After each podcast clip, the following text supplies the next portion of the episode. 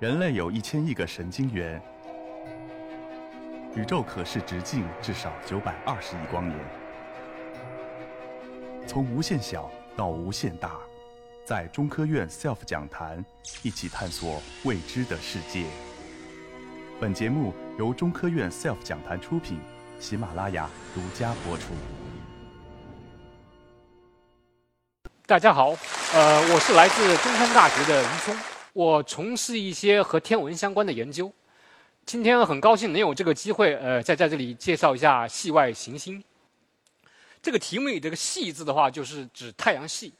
我们提到系外的话，肯定会有系内，这个太阳系内的行星，这是大家中小学就很熟悉的。原来可能是九大行星，但是现在因为天文学家发现，在最远的那颗冥王星，其实有很多和它类似的那种小天体。如果把冥王星也算作这个呃行星的话，我们会发现，这个太阳系的行星远远不止八颗。所以说现在的话，就是天文学家认为太阳系有八颗行星。大家可以看看这个图上，靠内的有四颗，靠外的有四颗。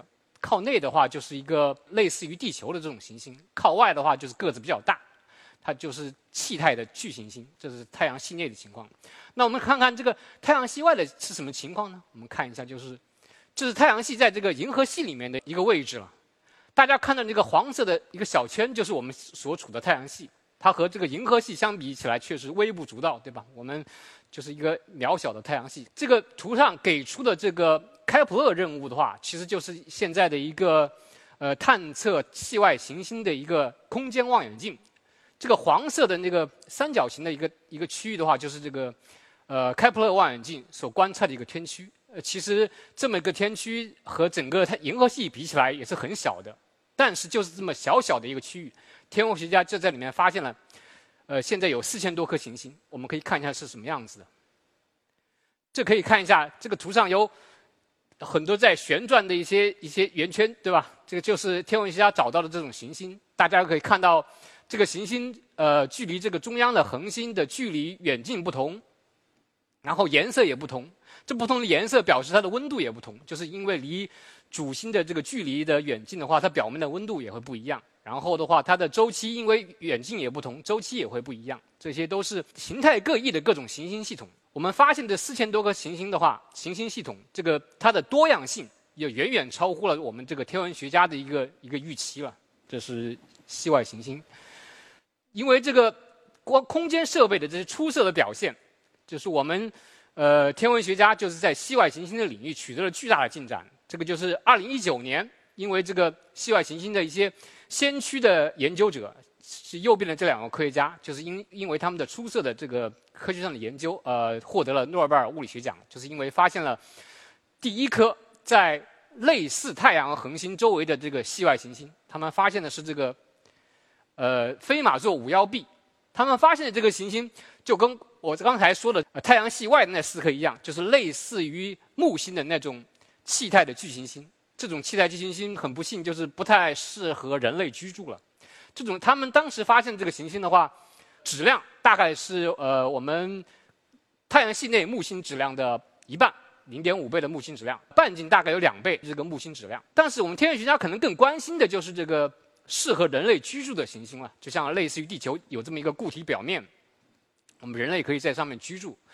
呃，很幸运的是，这个开普勒确实发现了这种呃类似类地的行星了。这是距离我们最近的一颗比邻星，这是在那个比邻星周围确实发现了一个比邻星 B，它距离我们大概四光年，它的大小确就和这个地球类似，它也可能处于这个我们的宜居带内，就是说可能会有液态水存在。那这么样一个行星是天文学家特别感兴趣的一个研究目标。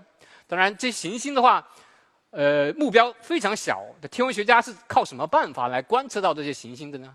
这个大概有两类，一类是比较间接的办法，我待会儿会提到；还有一对比较直接的方法。这个比较间接的方法，这个专业的术语叫做这个视向速度。其实，如果大家有点生活经验，比如说呃，你在火车站在等火车过来，在月台上，火车的呼啸而过而过的时候。你可以看到它朝向我们的时候，这个你可以听到火车呼啸的声音，这个音调越来越高。然后离开这个月台的时候，这个火车的音调会降低。这样的话，通过这个音调，音调表示频率了，频率的变化，我们可以推测这个火车的速度，对吧？但是现在的话，对于这个呃系外行星，就相当于是有这么一个火车在这在这个系统里面了。大家可以看这个图里面的这蓝色点是行星，这个黄色的那个点是这个恒星。因为这个恒星和行星在相互绕转，所以说这个恒星的话，也会在这个空间做一个圆圈的，像跳华尔兹一样，在在空中在打转。那样这个打转的话，就相当于有这么一个火车了。它有时候会靠近我们，有时候会远离我们，就是这周而复始的来回的这么运动。在这个运动过程中，就会产生刚才我说的这个火车它的呼啸的声音、音调变高变低的一个效应。现在的话，对这个系外行星的话，可能就不是火车所发出的声波了，现在是这个恒星发出的光波。通过这个光波，它也有频率，也会上升下降。通过我们监测这个频率的呃上升下降，我们就可以推测这个行星的一些信息。大家看到这个像个山峰一样上去下来，上去下来，就是我们一个理想的示意图了。它会产生这个呃视像速度的变化，但实际上的天文观测是这个样子，可以看一下，因为。呃，天文学家毕竟要要靠天吃饭，可能有时候当当天的天气不太好，或者有云遮挡的话，我们可能不能拿到数据点。你可以看到这个图上的黄色的点，就是天文学家拿到的这个观测的一些数据点。如果你把这些点慢慢的用用这个曲线把它连接起来，它就可以得到刚才上一幅图上类似的那个视像速度的曲线。我们可以通过这个视像速度的曲线来推测这个行星的质量。除了这个行星质量之外，用这种方法，其实还可以得到一个很有用的信息，就是这个行星绕这个恒星的这个轨道倾角，就是这个图里。因为这个最上面那一行的图就是这个恒星在自转，那个黄色的表示恒星，因为恒星一般也在自转。我们所知的太阳其实也在自转，它大概自转一天是二十七天。那么自转的话，也会产生一个像刚才说的那个类似那个火车那个效应啊，因为自转的话，它有一部分是。呃，远离我们有一部分是朝向我们的，它自转的时候。那么的话，看中间那幅图的话，大家可以看到那个红色的区域就是远离我们的那部分恒星的区域，蓝色的区域是靠近我们的。那它在这儿有蓝色有红色在这儿打转，就产生这么一个相当于也是刚才那个火车那个那种效应了。如果这个行星像左边第一幅图那个横平平的穿过它的话了，你可以看到。它挡住蓝色的部分和挡住这个红色的部分是对称的。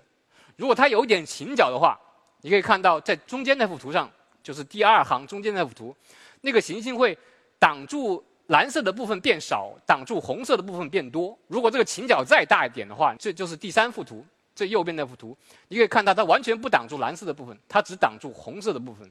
你可以在在最下面那一行的图，你可以明显的看到这个视像速度，这个上面会产生不对称性。最左边的比较对称，然后到中间就不那么对称了，到最右边最不对称了。那么，天文学家就可以通过这种不对称性，可以来推测这个行星的轨道倾角。这对了解行星的形成也是非常重要的一些信息。另外还有一个大家可能比较熟悉的就是通过零星观测这个系外行星。这个大家生活中应该也有经验，比如说我们经常会看到这个呃新闻报道有日食，对吧？这个其实就是在月亮在。地球和太阳之间，月亮把这个太阳的光挡住了。那么可以挡得多的话，可能变成个全食；挡得少，可以变成偏食。那就是因为月亮可以挡光。那么行星同样可以起到这个作用。你可以看到这个光线的随时间的变化，那个强弱可以看看这个图。比如说这个月亮绕过这个日面的话，它开始的话没有挡，它的高度这个亮度就是最左边那条比较平的那个亮度线，然后。挡住的话，相当于底下就挖出一个坑出来。当这个月亮慢慢的走出这个日面的话，那个那个亮度又会回升起来，就就形成这么一个中间一个坑的这么一个光变曲线。对于系外行星，同样也有这种事事情发生。如果大家可以看看这个小电影，就是这个行星如果在一个远处的恒星和我们地球之间也挡住那个它所围绕的这个恒星的话，也会造成这个亮度的变化。形成一个坑，然后通过这个零星的信号，我们就可以推测这个行星的大小。因为行星够个子够大的话，就像月亮一样，可以变成全食。如果这个行星的个子小一点，可能那个挖的坑就比较浅，可以通过这个坑的深浅来推测这个行星的这个大小。我刚才说的两个都是间接的方法，还有比较直接的方法，就直接成像了，就相当于。我们大家眼见为实，给你拍个照片，那就可以看到直接的这个系外行星。当然，这种方法技术难度比较高，OK，我待会儿还会再提到。我们通过这个零星的话，发现了很多系外行星系统。我可以给大家介绍一个很好玩的，在一个红矮星周围发现了七颗行星，我们叫它葫芦兄弟吧。这个有七颗，它和太阳系的话有一个明显的一个显著的不同，就是这个非常致密，相当于这七颗行星把它放在一起的话，就可以摆到我们太阳系内的水星轨道内，就是水星轨道之内可以摆上七颗。而且排布也比较均匀，这是系外行星有有很多不同于这个太阳系的一些特点了。这也是为什么我们很着迷研究系外行星的一个原因。我们刚才说了，这都是呃间接的办法，当然还有很直接的，比如说直接成像。大家可以看到左边的这个图的话，看到的有四颗。大家如果仔细看的话，有四颗亮点围着中央的那一团在在运转，那个就是给这个行星直接成像拍摄到的四颗系外行星。这个有个技术难点，就是因为在地球上会。会碰到湍流，因为这个大家如果坐飞机的话，有时候呃空乘人员会提醒我们，因为飞机在颠簸，那就是说你遇到湍流了。这个湍流的话，就是会引起震荡。那样的话，我们望远镜如果遇到这个在空气中的湍流的话，这个像就会抖动，那样的话就看不清楚。如果把这个像的抖动把它去掉，你看这右边这幅图的话，你仔细看，就相当于是一个抖动的话会产生这个像很模糊。如果你用合适的技术。把这个像的抖动把它剔除掉的话，就像类比于一个近视眼的话，戴上了他的近视眼镜，哇，他感觉这个世界突然一下变得好清晰了。就像右边这幅图来表示，这种技术就可以用到这个左边这边的系外行星的探测上面，来获得它的直接成像。当然，这是在地球上面。现在的话，也在把望远镜放到天空去，对吧？我刚才说到，其实中国虽然现在和国际的这个呃研究水平在这个领域还有差距，但是中国也在奋起直追。最右边这个图就是中国空间站工程的这巡天望远镜。这个望远镜本来是它着眼于这个宇宙学的研究，但是天文学家慢慢的发现，这个望远镜上也摆了一个叫做星冕仪的装置，它可以探测这个系外行星的大气，这相当于就是刚才说的这个直接给大气成像。然后呢，探测系外行星的大气里面的一些信息，比如说它的化学组成、它的温度分布等等，可以得到很多关于系外行星的知识。然后，这个中国的未来一定也可以做出很重大的发现。我们发现了这么多系外行星，大家肯定会好奇，这个系外行星是怎么形成的？如果有好奇心，肯定都会想知道。给出的就是一个简单的一个 movie。这个行星的形成和这个大家看的这个 movie 里这个盘的结构是密切相关的，因为。这个就是一个扁平的一个结构，叫做吸积盘。这个吸积盘的话怎么形成的话，我待会儿会说一下。就是大家可以看到，这个行星在这个盘里，呃，慢慢的聚集长大，然后盘慢慢消失，然后这个行星就围绕中央的恒星在旋转，就形成我们现在观测到的这多样的行星系统了。那么，行星形成过程当中的话，有四个最重要的步骤，就在这四幅图里。这个开始就是这个分子云的坍缩。然后坍缩之后，比如缩小一千倍，然后形成吸积盘。我待会儿会说说这个吸积盘怎么形成的。然后就是吸积盘和行星之间的相互作用，就第三幅图左下。然后这个盘慢慢的消散掉，就是只剩下中间呃绕恒星旋转的这个行星。在这个第一个步到第二步的时候，这个当中会发生这个体积收缩。我可能会有一个新名词叫做角动量。大家如果熟悉的话，看过花花样滑冰运动员的话，应该理解，花样滑冰运动员在开始的时候把手打开，然后的话在旋转的很慢，当它收拢的时候，它它就会旋转很快。这个就是说明这个角动量是守恒的。当它这个收拢的时候，就相当于我的第一幅图里面这个分子云在坍缩。那它坍缩的时候，它的角速度就会增大。那么转动增大之后会怎么样？就像有可能有厨师。甩出一个印度飞饼一样，会甩出一个饼状的结构，因为在旋转，那就会形成一个这种饼状的结构，就是我们天文学家所说的这个吸积盘。这个吸积盘的话，对于行星形成具有重要作用。有了这个盘，大概有两个通道可以形成行星，这个取决于这个吸积盘的质量。第一个通道就是当这个吸积盘的质量够大，大质量的吸积盘，这个时候里面的引力不稳定性，就是引力的话，就相当于。